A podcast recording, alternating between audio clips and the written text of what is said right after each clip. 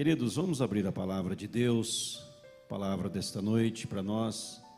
Quero te convidar a abrir em Êxodo, segundo livro da Bíblia, livro de Êxodo, capítulo 14. Êxodo 14, a perseguição de Israel.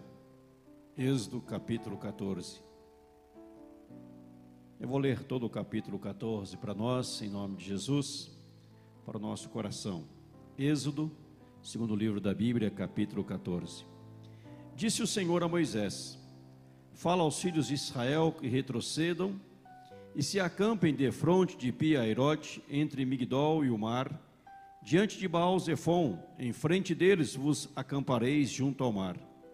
Então Faraó dirá aos filhos de Israel: estão desorientados na terra. O deserto os encerrou.